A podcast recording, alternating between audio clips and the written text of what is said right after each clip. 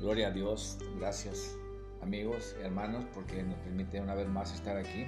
Dice la palabra de Dios así en el Salmo número 78. Dice eh, sobre la tierra de Egipto cuando, cuando él sacó a su pueblo de Israel. Dice, em, empieza en el versículo 49.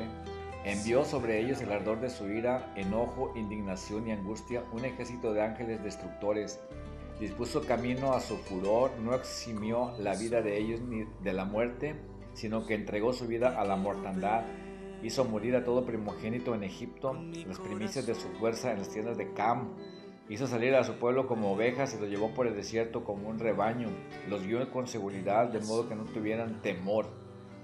Repito esta palabra, los guió con seguridad de modo que no tuvieran temor y el mar cubrió a sus enemigos los trajo, después, los trajo después a las fronteras de su tierra santa, a este monte que ganó su mano derecha, echó las naciones de delante de ellos, con cuerdas repartió sus tierras en heredad, e hizo habitar en sus moradas, en sus moradas a las tribus de Israel.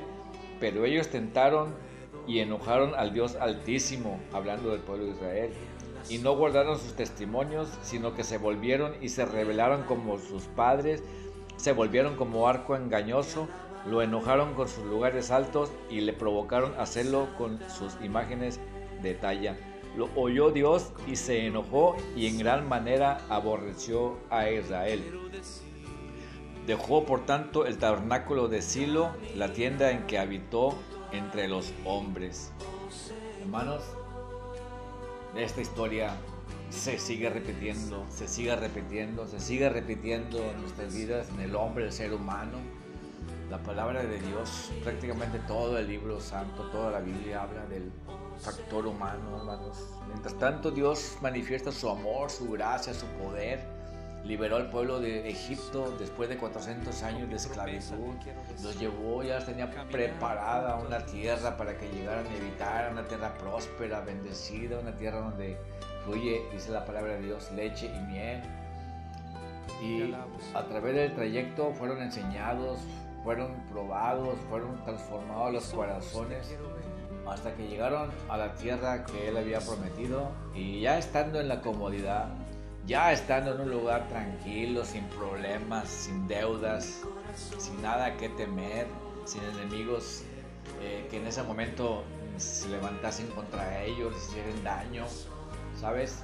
Fue en esos momentos cuando el pueblo empezó a cambiar su corazón Dice aquí que lo hicieron enojar en sus lugares altos y lo provocaron a hacerlo con sus imágenes de talla. El hombre siempre tratando de justificarse, que querer agradar a Dios, querer, creer que de esa manera le sirve, creer que de esa manera está bien con Dios. Y sabes, eh, la palabra de Dios es clara, hermano. La palabra de Dios aquí lo dice, el Señor es celoso de su pueblo.